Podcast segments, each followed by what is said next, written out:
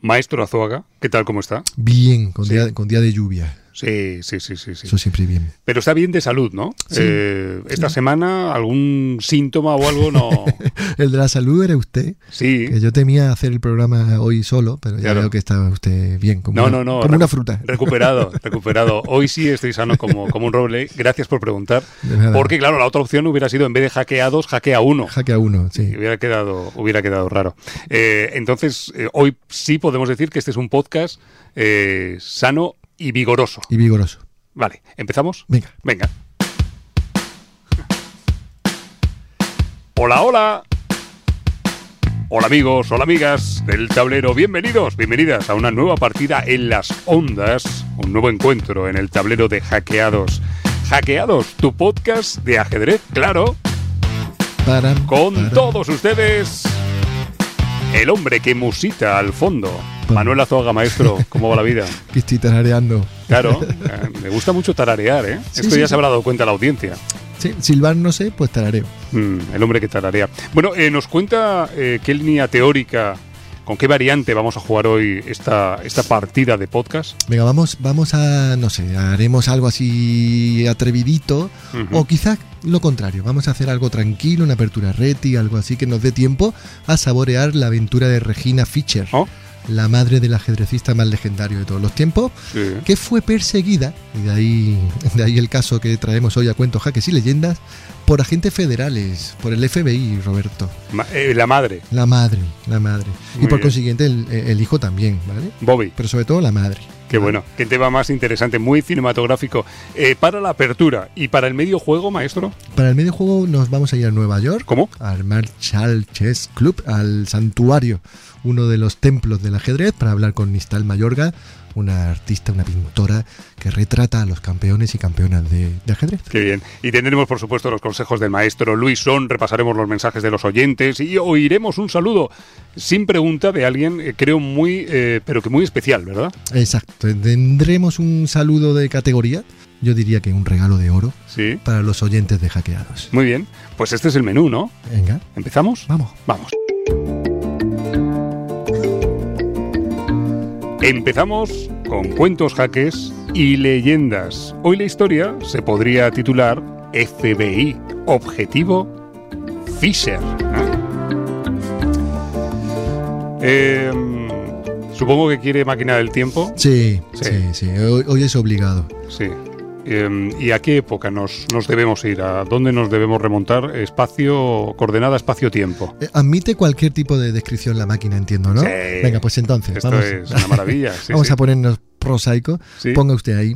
La noche del 26 de marzo de 1958, todo junto así, wow. Sí, Y luego en inglés, I've Got a Secret. sí, así Y directamente. luego, y luego la cadena de televisión NBC, por si acaso. Vale. Venga. Noche del 26 de marzo del 58. Eh, así empieza la historia, ¿no? Sí, esta es la sintonía de, de este programa I've Got a Secret, ¿no? Y Sí. esa noche del 26 de marzo de 1958 apareció Bobby Fischer, por primera vez lo vimos en público, ¿eh? En un plató, y apareció en un programa de televisión de esta cadena, en la NBC, en el que un jurado debía averiguar cuál era el secreto, la hazaña o la habilidad de los invitados. Ya. Eh, ese era el, el juego, ¿no? Eh, y así es como sonaba aquello, ¿eh?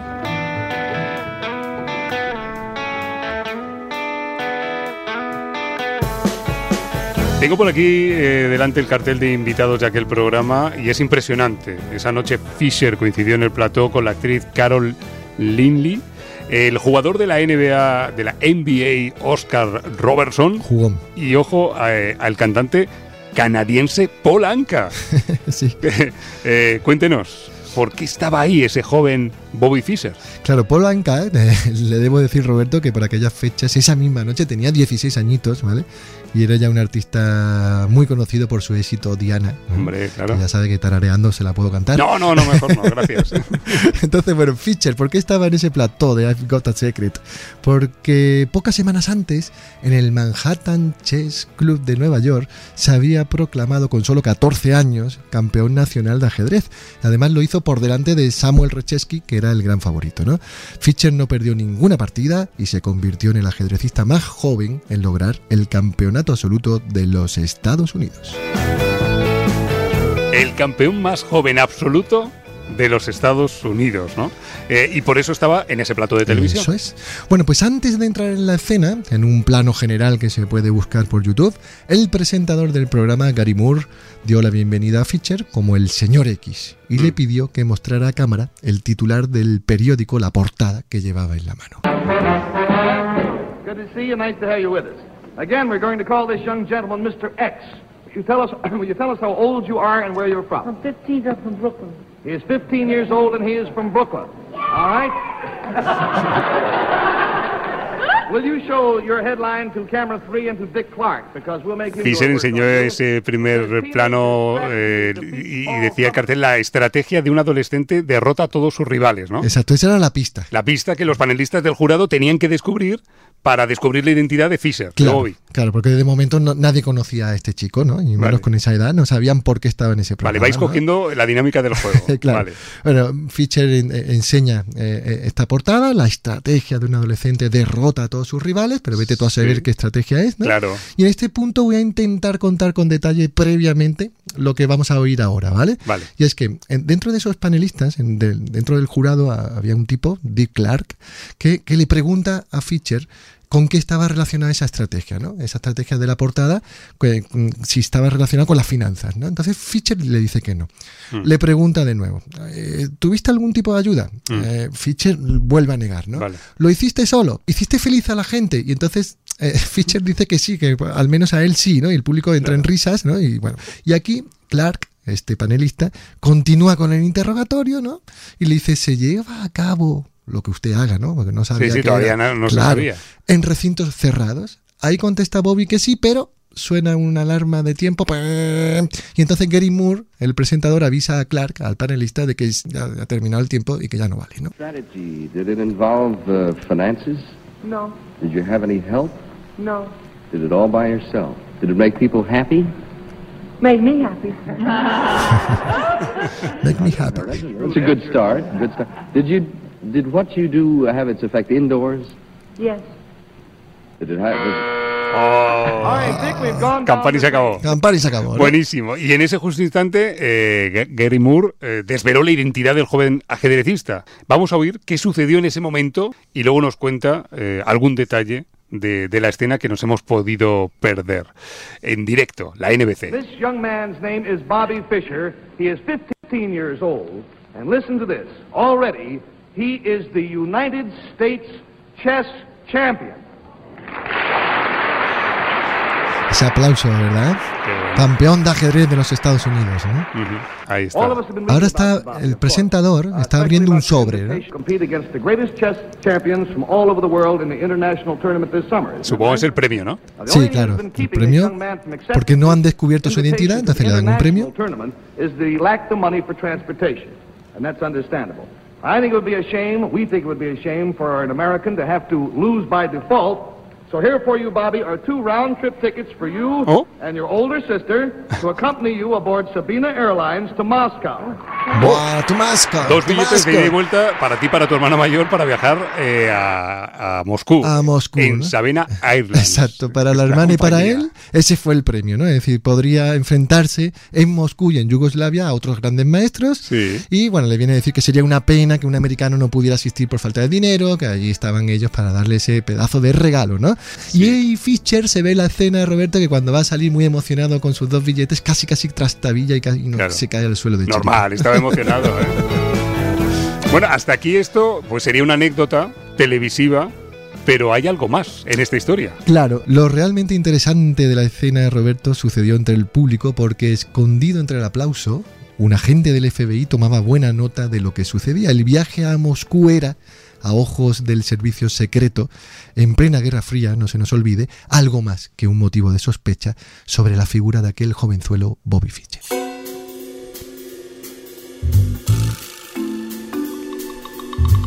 Claro, hay que pensar que tenía 15 años 15 añitos. y ya estaba el FBI por ahí a liquindoy, como decimos aquí en Málaga. Pero creo, maestro, que realmente sobre quien había estrechado el cerco el FBI no era sobre Bobby, sino sobre su madre. Exacto. Regina o Regina Fisher, ¿no? Fue así. Así fue. Le seguían los pasos nada menos, Roberto, que desde 1942. ¿eh? Ole.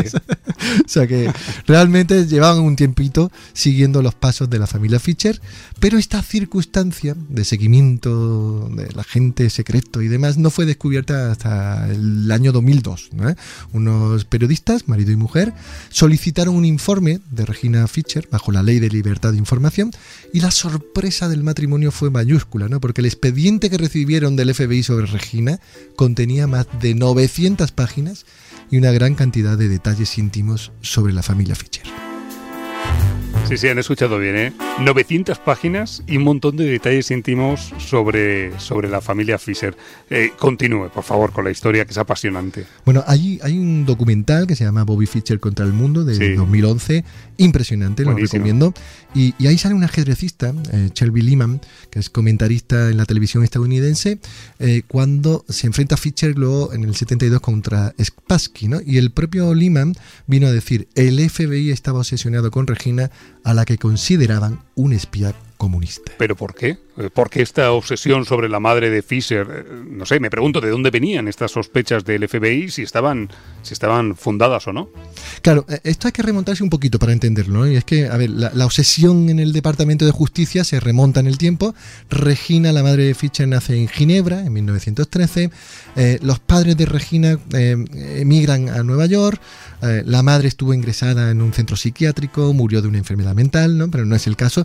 Eh, en, en el 19, Regina y su hermano mayor, Max, quédese con Max, eh, Roberto, fueron admitidos los dos, Regina y el tío de Fischer, en un asilo hebreo de huérfanos en Brooklyn y tras un periodo en el orfanato vuelven a juntarse con, con- con su padre. ¿no? En San Luis se juntan con Jacob, que era el padre, que estaba casado ya en segundas nupcias. Bueno, Regina había sido una alumna brillantísima, pero en 1932 decide viajar a Berlín, donde su hermano Max eh, estaba destinado en el cuerpo de los marines. Va historia.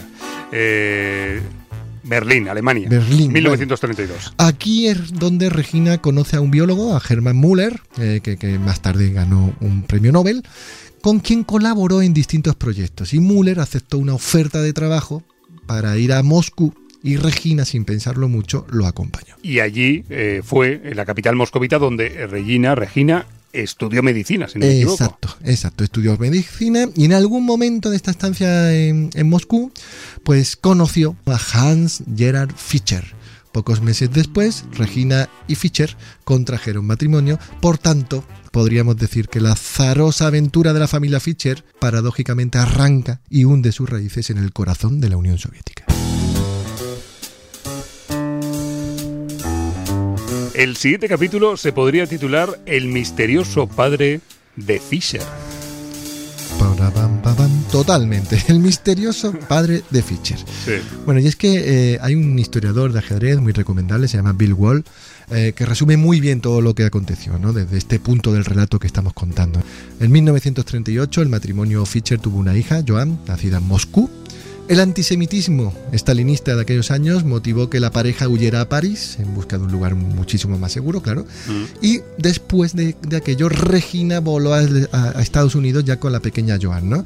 Pero a Hans, de nacionalidad alemana, no se le permitió la entrada en Nueva York, por lo que terminó instalándose finalmente en Chile. Ya, pero llámeme inocente, pero yo de momento no, no le veo problema a esta, cosa, a esta trama. Claro, no, ah, yo tampoco. Pero bueno, el problema viene cuando hubo bueno, un libro llamado Bobby Fischer que se fue a la guerra, donde David Emmons y John Adinoff eh, se apoyan en los informes secretos de- del FBI para afirmar, y esto ya es el punto interesante de la historia del día, que el padre biológico de Bobby Fischer no fue Hans, Roberto, sino un físico húngaro llamado Paul Nemenji. Madre mía.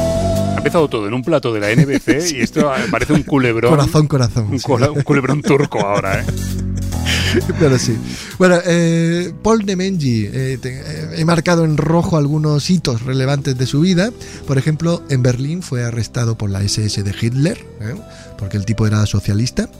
Eh, llegó a los Estados Unidos en el año 38, buscando trabajo, encontró ahí un poco en Princeton, eh, Albert Einstein le ofreció sus servicios y finalmente trabajó, trabajó con el hijo de Einstein, no con Albert, pero sí con el hijo, ¿no? En Iowa.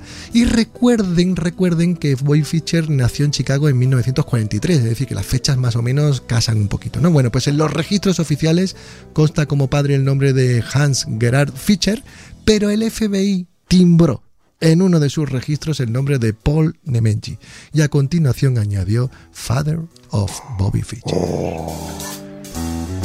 Bobby Fischer, Albert Einstein, Gary Moore. Qué pinta eh, tiene el cuentos jaques y leyendas de hoy. eh. Eh, supongo que, que esto tiene que ir llegando a su fin. Sí, bueno, vamos a ir perfilando ahí el, el- el fin de esta historia, de esta historia del FBI. Eh, pero hay que decir que Regina nunca le contó nada de esto a su hijo. ¿vale? Ella argumentó que, que nada, que había estado en México en el 42, que, que nada, que su padre era quien decía, ¿no? Y que, y, y que todo era tal cual le había contado a- al chico, ¿no? Pero Frank Brady, el biógrafo de Bobby Fischer, desmiente la versión de Regina y, sí que nos reconoce que Paul Nemenji era y fue el verdadero padre. Madre mía. Eh, a ver, en términos jurídicos, ya sé que no resulta una prueba de cargo, pero si los oyentes buscan una imagen de Nemenji, tal y como acabo de hacer yo, comprobarán el formidable parecido que hay con Bobby Fischer. Hay parecido, ¿eh? Totalmente. Se parece muchísimo, sí, señor. Ahí, ahí queda la, la carga de prueba, ¿no? O la prueba de cargo. Sí, sí, sí. Bueno, em, lo que también sabemos es que Paul Nemenji ayudaba económicamente y ayudó mucho a, a- a Regina, que, que visitó a, a Bobby, que, que compartía con él la afición y el genio de, de- por, el ajedrez. Y, y sabemos que en aquella época Fischer ya devoraba libros, era un genio absoluto, los compraba en una librería en Fort Continents Burg, en Greenwich Village, que era el principal distribuidor de literatura soviética en Nueva York. Eh, Fischer llegó a aprender ruso de forma autodidacta para aprender a su vez de, los jugadores rusos. Por lo tanto, en el fondo, y a pesar de la distancia, de las noches en velas que seguramente pasó en su humilde apartamento de Brooklyn, podríamos decir, Roberto, que Fischer perteneció a la escuela soviética del ajedrez. Una historia apasionante esta de, de- Bobby Fischer. El siguiente capítulo dice aquí no tengo nada que decirles. Claro, eso era lo que le decía la, la mamá Regina a su hijo, ¿no? Cuando, eh, claro, él, iba a la librería que acabamos de contar, a Four Continents, ese era un punto caliente para el FBI, entonces Regina le insistía, si alguna vez dos agentes federales te quieren interrogar, tú solo tienes que decir, no tengo nada que decirles, no tengo nada que decirles y no tengo nada que decirles.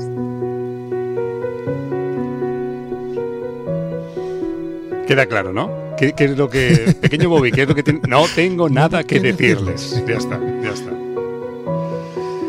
Y para finalizar, eh, ¿cómo acabó todo esto? Bueno, eh, realmente vamos a ir un poco haciéndolo circular, ¿no? Es decir, por un Vale. tiempo el FBI dibujó alrededor de los Fischer eh, un, un círculo eh, de, de- de seguimiento, pero en 1957 Regina contactó con la embajada soviética en Estados Unidos y como era de esperar, esa jugada reactivó todo el protocolo del FBI.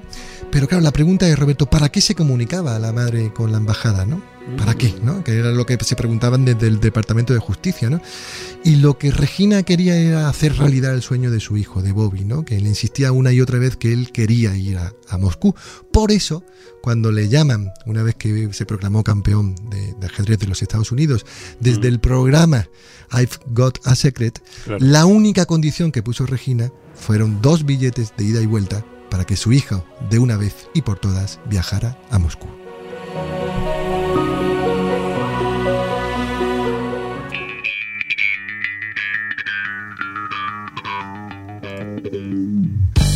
Y llegó el momento de enroque corto, que ya sabéis, es el momento del diálogo, del coloquio, del palique, de la parrafada, del conversatorio, del charroteo, eh, de la entrevista. Manuel Azuaga, por favor, eh, sería tan amable, maestro, de hacer un perfil de nuestra, de nuestra invitada. Venga, vamos a ello. Vamos Venga. a hablar con Nistal Mayorga, artista, pintora de campeonas de ajedrez, unos retratos al óleo sobre lienzo y acuarela sobre papel que son una verdadera maravilla.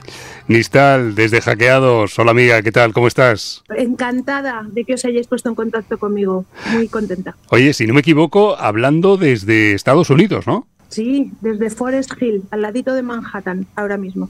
Y cuéntanos, ¿qué haces allí en, en Nueva York? Pues mira, todavía procesando todo lo que me está pasando y feliz de estar aquí. Tengo mi obra colgada en el Club Marsal. Qué, qué, qué chulada, ¿no, Eh, Nistal? Pues mira, todavía ni me lo creo. Y ayer me han confirmado y vamos a descolgar hoy las obras porque habíamos apalabrado una semana y me han dicho que si las puedo dejar un mes más.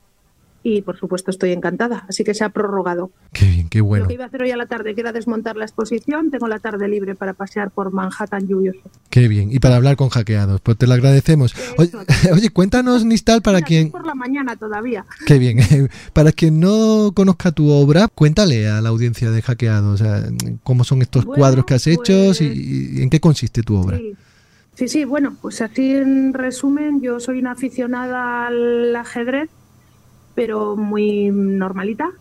Eh, Ujú. lo que ahora yo sí que me siento un poco, pues, pues más, eh, que sé un poquito más, es, es en los campeones, en los campeones del mundo, porque he pintado dos colecciones de los campeones del mundo. Los eran los 20, pero ahora ya tengo pintado el 21 también con Lin, Diren Lin, no, Liren Ding, eso. Eh, eh, una colección en, en óleo que está en el club de- en, en la Fundación Caja Canarias de Tenerife, que fueron los que me encargaron y de los que surgió la idea.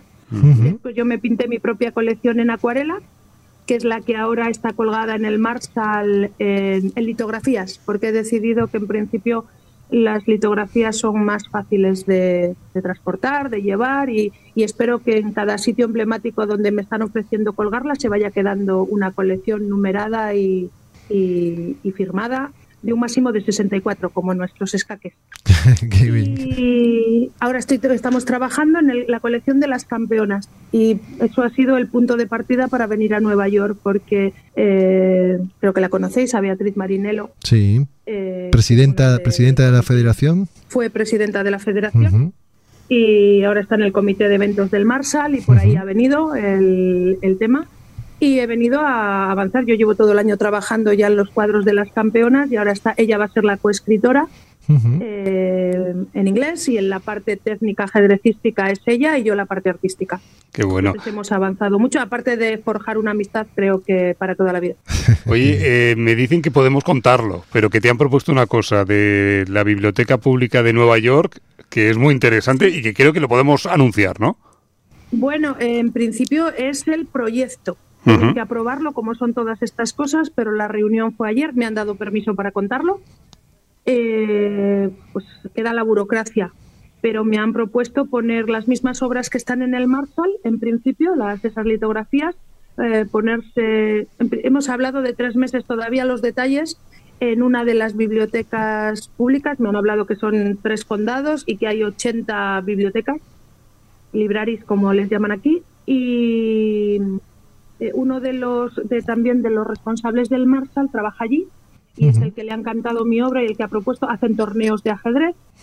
Y entonces en principio la idea es colgar allí las litografías durante tres meses eh, comprarán mi libro para estar en las librerías de- en las bibliotecas públicas de Nueva York y entraría a hacer una charla conferencia cuando esté allí colgada como presentación. Entonces la idea es esa, aunque todavía hay que pulir la idea y, y bueno, tienen que dar los permisos burocráticos. Pero qué bueno, ¿no? Eh, Nistal. Qué bien. Estoy encantadísima. Ya ves, no es para menos. Tengo que recomendarle a la audiencia de, de hackeados que le eche un vistazo a Miradas de Campeones, el libro con los 20 campeones del mundo de ajedrez de Nistal Mayorga, porque mm, además Nistal rigurosa con todos los datos, eh, cuenta anécdotas, curiosidades, utiliza frases célebres de todos ellos, ¿no? Y además incorpora, por supuesto, eh, estos retratos, ¿no? La pregunta, Nistal, que, siempre me he hecho cuando tuve el libro en, en- en las manos, ¿a, a qué gran campeón, a qué campeón te, eh, te- te ha costado más sacarle el retrato? No sé si a Mijail Tal, a Petrosian, a Karpov, ¿con quién tuviste ahí más A lo dificultad? mejor te puedo decir mejor mi favorito. Claro, que también, también. Pues eh, Mijail Tal es mi favorito, de lejos para todo. Me hubiera encantado conocerle en persona. Los demás son pues como cuando tienes hijos que, bueno, pues no tienes preferidos, todos son parte, unos me han llevado más tiempo, otros menos. Luego cuando estoy conociendo a gente que les conoce o les conoció en persona, Pues es muy dispar, porque yo pensé que el que menos se parecía era Halifman y cuando estuve con el campeón del mundo, mm, con Ruslan Ponomario, sin decirle nada, me dijo que era el que lo había clavado, que era amigo suyo. Entonces es como todo muy relativo. Yo desde luego no doy por terminado un retrato hasta que para mí no está perfecto. Y de que una esta vez está perfecto, me olvido y paso al siguiente. Oye, ¿y es más complicado eh, pintar, eh, reflejar el alma de campeones de, del ajedrez que de, de- de personas, digamos, vulgares, como podemos ser, yo que sé, Azuaga y yo? Mm, bueno, podía probar. Puedo hacer vuestro retrato y os lo cuento después. Pero no sé, de bromas aparte, mm, para cada uno me los he estudiado. Entonces, bueno, lo de eh, lo de pintar el alma suena muy romántico y yo lo intenta, me parece. Yo es que hablo con ellos. En el momento que los pinto, que suelo empezar por los ojos y ya me miran, pues estoy así como una loca hablando con ellos y me contestan. Y no sé si es más difícil o menos. Eh, daros cuenta que es algo hecho a mano y que con cualquier pincelada hace que se parezca más o que se parezca al charcutero de la esquina y no hay manera de que se parezca. Entonces, eh, bueno, yo creo que cada uno tendría su historia. Hay, hay retratos que a la primera quedan bien desde la primera pincelada, otros que van muy bien y con una pincelada vuelves para atrás. eh, bueno, ahí se trata de ir jugando con ellos hasta que ya, en el momento que los firmo, ya no me permito tocarlos más. Ahora estás con las miradas de las campeonas, ¿no? ¿Por, por dónde vas? Mm, ¿Quién ha sido la última campeona? Pues la última, porque las he hecho descolocadas, ha sido Houji Fan. Tenía pintada, creo que sabes que en el Club de Ajedrez Caja Canarias, además de los 21 campeones en óleo, eh, me encargaron también las, yo le llamo las cuatro indispensables, que están Houji Fan, Judy Polgar, por supuesto, Nona Gambrindasvili y, y Maya Chiburdaniche. Entonces, estas son las últimas que he pintado en la nueva colección, por si acaso no me daba tiempo. Estaban ya pintadas. De hecho, a Judy Polgar todavía no la tengo pintada, que también irá en, en las imprescindibles. Ahora estamos, yo tenía idea de que el libro fuera hasta 24, un número múltiplo de 8 por el ajedrez, pero parece que ahora aquí estamos, bueno, estamos todavía deliberando si al final van a ir las 17 campeonas y Judy Polgar, no lo sé. Es una de las cosas que estamos valorando estos días y que estamos trabajando en ello. Y las tengo todas además sin terminar, están bastante avanzadas, pero quería que cuando Beatriz tuviera terminado el texto, por eso no las estoy haciendo en acuarela, las estoy haciendo en óleo para luego en los fondos hacer algún guiño a sus biografías. Ajá. Porque me he dado cuenta que son grandes desconocidas y necesito que sea una obra didáctica y que se- se vea que está totalmente, eh, o sea, realmente pintada para este libro. Entonces, de alguna manera que todavía no sé cómo, tiene que estar el nombre de cada una, que son complicadas de recordar, y los años en que fueron campeonas al primer golpe de vista en, en el... En el fondo, ¿no? Ese es mi, mi problema matemático ahora para ver cómo, cómo resuelvo esa ecuación. Bien pensado. Oye, ¿has tenido la oportunidad de darle el retrato a, a alguno de, de- de los eh, campeones o de las campeonas? Pues mira, de que vean mis, mis eh, de, que vean mis cuadros, he tenido oportunidad de los campeones, eh, Ruslan Ponomario, que estuvo en mi, en mi exposición de Bilbao, que vive cerca, está casado con, con una guechotarra. Y, mm, tiene dos niños vascos, doble nacionalidad. Eh, con el que tuve oportunidad de estar fue en el Magistral de León con Bisi Anand. Bueno, ya puedo Viswanathan, pero ya para mí es Bisi.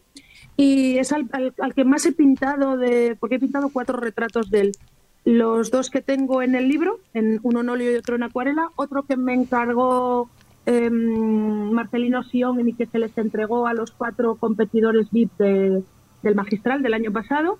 Y luego de unos retratos que estoy haciendo, mini retratos joya, eh, de hecho, está por ahí la foto cuando se lo entregué. eh, le entregué yo personalmente otro. Entonces es el campeón más veces retratado por mí, cuatro veces. Y de las campeonas, por ahora solamente conozco a um, Antoaneta Stefanova, que coincidí con ella en el Llobregat, y que ella me ha enviado fotos personales para hacer su retrato. Al resto me he tenido que adaptar a Google y, y lo que he podido recopilar. Y Nona Gambrindasvili, tengo su foto con 82 años, que le entregó mi libro en Italia en el campeonato de seniors mundial, Mm. eh, mi amigo Chelu Fernández que es el que me ayudó en la parte técnica del, del libro y las partidas y el que eligió la mejor partida de cada, de cada match ganada por, por el protagonista, Sí. fue el gran maestro internacional José Luis Fernández. Qué bueno, Chelu. Qué Mm. bien. Porque no me quiero poner yo Sí. medallas, la, mi parte es la artística. Oye, eh, ¿te parece que tomemos un cafelito, que es lo que solemos hacer en esta sección? Y te pregunto, ¿cómo tomas el, café? Descafeinado, por favor. Que ya ves que hablo, no puedo parar de hablar si me tomo Va- cafeína. de- descafeinado. Vale, eh, venga, me parece bien. ¿Y tú, Azoga, cómo lo tomas? Solo sin azúcar ¿eh? Bien, y, y lo que tú pidas. vale. Mm, Para mí con, con sacarina, por favor. Venga, eh, yo voy a por, a por un café con leche normal y corriente eh, y explica lo del cuestionario Sí. Azuaga, por favor. Venga, Nistal, esto es muy facilito o muy difícil, según se ponga la cosa, ¿vale? Eh, te vamos a, a tirar ahí una serie de preguntas. Tu compromiso con nosotros, contigo misma, con la audiencia de Hackeados, es contestar en modo blitz. Es decir, todo lo que sea contestar rápido, espontáneo, bien. Eh, luego vamos a pasarte la prueba del algodón. Esa Si- es mi especialidad. vale, pues sí, si, Pues lo nada. si lo haces bien, apla- aplaudiremos, ¿vale? Pues adelante, bienvenida a nuestro cuestionario Blitz de Hackeados, el tercer grado más esperado del mundo podcast. En nuestra silla ajedrezada de tortura hoy, Nistal Mayorga, un artista en Nueva York. Primera pregunta, ¿blancas o negras? Eh, pues me gustan más negras. Negras. Venga, vale. seguimos con un poco voltaje de momento. ¿Qué prefieres, Nistal, alfiles o caballos? Caballos, siempre caballos. Eh, ¿Cuál ha sido el retrato del que más orgullosa te sientes? Mi Jail tal, os lo he dicho antes, le hice fumando y el- los dos cigarrillos que hice parece que te puedes quemar con ellos y la voluta de humo. Muy bien. Muy bien. ¿A quién no has pintado todavía y te gustaría hacerlo o lo tienes pendiente? Uf, muchos. A vosotros. Venga. Ole. Dinos así al toque las tres palabras clave, tres ideas que se te vienen a la cabeza si te digo ajedrez. Uf, difícil, estudio y mm, dedicación. Difícil, Bien, estudio y dedicación. Bien. Eh, Nistal, que no sea el, el protagonista del cuadro, ¿a quién le regalarías una de tus pinturas? Bueno, le regalé, a- le regalé al Papa Francisco y lo repetiría. Si te juego E4 con blancas, ¿tú me juegas? De cuatro, pues yo de cinco. Mm. Venga, color, fav- color favorito, Nistal. ¿Hacia qué tonalidad tiendes o te entregas? Yo los morados me encantan. Vale. Y para terminar, tienes que completar la siguiente frase. Pintar rostros y miradas sobre un tablero es... Puntos suspensivos. Pintar rostros y miradas sobre un tablero es...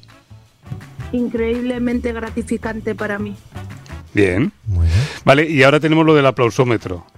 Que esto yo ya... A ver, No, que en función de si lo has hecho bien o mal, Claro, es que ahí nosotros no intervenimos. ahí no entramos, ahí no entramos. A ver. veredicto. Bien, Bien, aplausos. vamos, vamos. Vale. Bien, Nistal, bien. Superada. Mayorga desde Nueva York, gracias por atender nuestra llamada y enhorabuena eh, por, por el trabajo hecho y por los proyectos que están por venir. Muchísimas gracias a vosotros. Estaremos en contacto. Espero teneros que contar muchas cosas interesantes en el futuro. Estoy seguro. Un abrazo. Un abrazo. Otro para vosotros, muy, muy. Uno para cada uno, ¿eh? Venga, dos, vale. dos. Hasta luego. Hasta luego. Adiós. Agur. Recordamos, maestro, que en esta sección eh, llamada Torre en séptima inteligentemente, nos colocamos en séptima fila como una torre radiante de valentía para leer mensajes de, de los oyentes, porque cada vez hay más mensajes de los oyentes. Cada vez hay más, más cariñosos, son más buena gente nuestros oyentes. Bueno, nosotros estamos siempre muy atentos a los perfiles de hackeados en Instagram, en Twitter y a los perfiles propios de Diario Sur y Grupo Vocento. También podéis encontrarnos en Evox, en Spotify, en Google Podcast, en Apple Podcast, en Amazon Music, en Podimo y eh, estamos en YouTube también, ¿eh? Así que os enviaremos nuestros saludos y nuestros abrazos muy ajedrezados, como dice el maestro Azuaga, de cartón cariño. ¿Por dónde empezamos? Venga, vamos, tengo aquí a Pablo, a Pablo Coroas, que es muy Pablo. activo siempre y se lo agradecemos desde aquí. Y nos, nos decía, os ha quedado un capítulo muy redondo, muchas gracias. Dos frases. Mm, El doctor Zuckertot, supongo, sí. y la Tromposky de la situación política actual. Sí, pues todo guionizado, ¿eh? Ahí llevamos toda la, toda la semana trabajando en eso. Antonio Ramírez dice, hace un par de días me encontré vuestro programa y me he animado mucho a volver a jugar después de muchos años sin tocar el tablero. Bien. Desde Málaga, aquí tenéis a todo un fan. Por cierto, queremos más consejos de Luisón para principiantes. Y yo también, es- soy fan de Va a haber más, va a haber más. Claro Tenemos sí. a Anónimo, Venga. Eh, ya tenemos un anónimo, ¿ves? Gran trabajo, me encanta este podcast. Se lo pongo a mi alumnado de ajedrez del Instituto Torres de los Herberos en clase. Buenísimo. Muy bien. Es un saludo Pues para un saludo los alumnos. A todo el alumnado. Manuel Ochoa García dice enhorabuena y felicidades Roberto y Manuel. Os quiero dar las gracias por tantas horas de diversión y aprendizaje gracias a vuestra sección de cuentos, jaques y leyendas. Os sigo desde hace mucho tiempo y no os podéis imaginar la alegría que me dio cuando a través del Diario Sur me llegó la noticia de, de este podcast. Os deseo tanto éxito como el programa anterior, El Rincón del Ajedrez. Lo dicho, enhorabuena y muchos éxitos y sobre todo gracias en mayúsculas. Dice, sois geniales. Ole, Manuel. Ay, ole, ay, Manuel. Ole. Los Manueles al poder. Casi podíamos parar aquí, pero hay más, hay más. Venga, venga. vamos a, vamos a darle un, un abracito de estos de cartón cariño a nuestro amigo Pablo, Pablo Tierra Seca Montero, que decía muy buen capítulo con la charla con Sabrina, que hay muchas cosas interesantes, y también saber más de Smyslov, que es uno de los campeones del mundo de los que menos se saben cosas. Así que gracias, Pablito. Muy bien. Los consejos del maestro Luisón. Jaque, captura, amenaza. ¿No? Bueno, ya dijimos que no íbamos a contar nunca más. Nunca jamás. También nos hemos venido muy arriba. Nada, nada, Tampoco nada. hay que ser tan rígidos, que esto es nuestro podcast. Pero si se va a Si algún- entender. algún día va- queremos explicarlo. Pero se va a entender. Bueno, va. Venga, tenemos una pregunta aquí de Sergio Lacalle que se la hace a nuestro maestro eh, internacional, FIDE, no sé qué, no sé cuánto, Luisón. Sí. Eh, y además nos la manda Sergio desde Ciudad de México. ¿Vale? Y nos decía, una vez llegamos al medio juego y hemos conectado nuestras torres, Mm. ¿en qué deberíamos fijarnos? ¿Cuáles son los planes? Porque en este punto mi mente se queda cao y yo solo pienso en táctica. Vale. Eh, Luisón responde. Claro. Venga. Gracias a Sergio Lacalle por la pregunta, que por cierto es una pregunta que se hace mucha gente. ¿Qué hay que hacer cuando se acaba la apertura? Bueno, pues yo te recomendaría que te fijaras en el rey enemigo. Si no ha enrocado o si su enroque está débil, si notas debilidad en el rey enemigo, lo más probable es que el mejor plan sea atacar al rey enemigo, pasar piezas contra ese rey y buscar el jaque mate. Es más fácil decirlo que hacerlo, eso sí. Y si los reyes están seguros, lo mejor es que mires qué ocurre en el centro del tablero, qué tipo de centro tenemos. Lo mejor es que nos familiaricemos con esos tipos de centro. Centro cerrado, eh, centro abierto, centro con peón aislado, eh, pequeño centro. Si conocemos los tipos de centros y sus planes relacionados, habremos avanzado mucho en ajedrez. Eso sobre crear un plan. Si lo que quieres es crear un flan, eh, es mejor que preguntes en un podcast de cocina. Claro. Y si es plan con nata, bueno, da igual. Ah, No.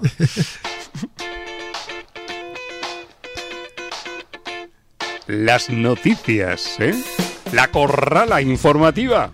El diario de Tartacower. Primera noticia, el Tata Steel Chess eh, 2024 o, bueno, antiguo Weekend Thief. Exactamente, muy bien, porque es la ciudad de los Países Bajos donde se celebraba este torneo, ahora llamado Tata Steel. Desde hoy mismo, Roberto, hasta el 28 de enero hay dos categorías, el grupo Master por un, por un lado y por otro el Challenger. Bueno, pues en el Master lo importante aquí es que Dean Liren, el campeón que parecía que había ganado y ya no jugaba, va a jugar el Tata Steel y además también lo va a hacer eh, Jan Neponiachi, que fue precisamente con quien se enfrentó por el título del mundo. Y ahí es donde está el aliciente. Vamos a ver quién gana de los dos. ¿Tenemos ganadores del sorteo de los libros de cuentos, jaques y leyendas y más cuentos, jaques y leyendas? Eh, tenemos ganadores, tenemos ganadores. Hemos hecho aquí el sorteo ante notario, fedatario público. Hombre, ¿eh? claro, como no podía ser de otra manera, a la Por altura cierto, del programa. por cierto, muchas gracias a todos los que os habéis suscrito al podcast, habéis participado. Un montón de gente, ¿eh? Muchísima, ¿no? Y bueno, hemos echado ahí el azar eh, y, y tenemos aquí los ganadores, así que cuando me diga, No, no, pues adelante. pues venga, vamos a empezar por el último, que es el librito más cuentos, jaques y leyendas, año 2021. Ganador, agraciado, Sí. punto callo, Manuel Baos Farfán. Manuel Baos. Eso es. Aplauso. Aplauso. Bien. Enhorabuena, Manuel. Se lo haremos Pero llegar hay un segundo libro. con nuestras firmitas. Segundo libro, que en realidad es el primero. Vale. Cuentos, jaques y leyendas, pues para una chica, Ole. Yolanda López Fernández. Yolanda López Fernández. Así que aplauso. Aplauso. Enhorabuena. Nada, muchas gracias. Dos libros. Qué bien. A Yolanda, a Manuel, a todo aquel que ha participado y haremos más cositas. más Eso adelante. es, eso es. Y para terminar, en el último kilómetro, la gran diagonal. El saludo de un personaje del mundo del ajedrez eh, y, y una pregunta, aunque hoy exactamente no. No, es así, ¿no? Hoy te- no, porque tenemos un saludo de oro. Y entonces no. ¿Cómo que un saludo de oro? Entonces ya la pregunta, como que no. Vale, le- escuchamos y después mm, desvelamos lo del oro. Venga. Venga, vamos allá. Hola, soy el maestro Fide Faustino Oro, tengo 10 años y les quería enviar un saludo a todos los oyentes del podcast Hackeados. Un abrazo. Vale, Qué ahora lindo, sí, qué lo hemos lindo, ¿eh? entendido. Qué lindo, Fausti. Muchas gracias, Fausti. Un saludo. Y todos los éxitos que se han venido aquí a España, ya lo sabe. Y bueno, han apostado ahí los papis de, de Fausti por la carrera. La carrera ajedrecística de alguien que está llamado, quién sabe, a ser campeón del mundo. Qué bueno. Eh, digo que un saludo de oro y de 10, porque tiene 10 años. 10 añitos. Ahí está. Y hasta aquí este capítulo de cuentos, jaques y leyendas de... ¿He dicho cuentos, jaques y leyendas? Bueno, también. También. Claro, también es verdad. Bueno, de cuentos, jaques y leyendas, de la Gran Diagonal, del diario de Tartacower, de Jaque Captura Amenaza. En fin, hasta aquí el séptimo capítulo de Hackeados.